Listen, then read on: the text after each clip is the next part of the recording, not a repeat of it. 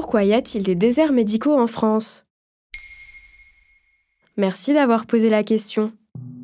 Le constat est implacable. 70% des communes en France ont moins de deux médecins généralistes libéraux pour 10 000 habitants en 2019 selon l'INSEE. Pour pallier le phénomène de désertification, 13 députés de la NUPES, du Parti Renaissance et des Républicains ont rédigé un projet de loi début février 2023 qui entend réguler l'installation des médecins dans les territoires déjà bien dotés. Ils ont d'ailleurs entamé un tour de France des déserts médicaux pour défendre leurs propositions. C'est quoi un désert médical? Un désert médical, c'est à la fois l'éloignement géographique entre un patient et son médecin, et à la fois le peu de temps qu'il peut lui accorder.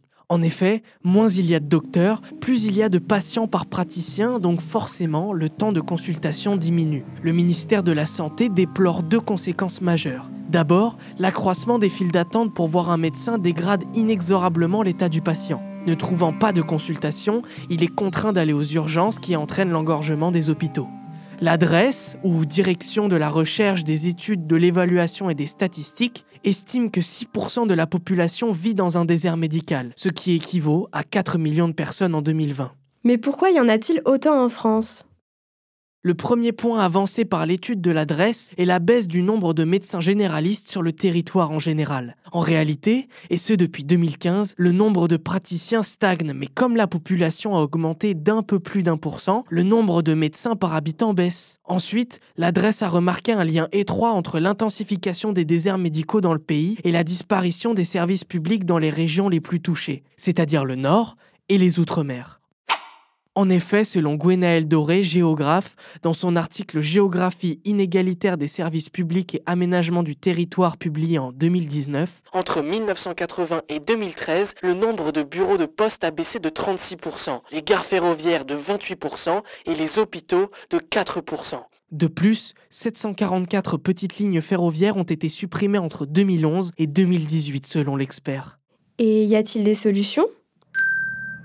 Le 26 janvier 2023, 8 médecins sont envoyés dans le département de la Nièvre par voie aérienne. Il est identifié comme désert médical car il a 68 médecins pour 100 000 habitants selon le maire Renaissance de Nevers. Ils sont appelés les Flying Doctors. Ce pont aérien a pour but de relier une fois par semaine Nevers à la capitale régionale en 35 minutes, contre près de 3 heures en voiture ou 2 heures et demie en train.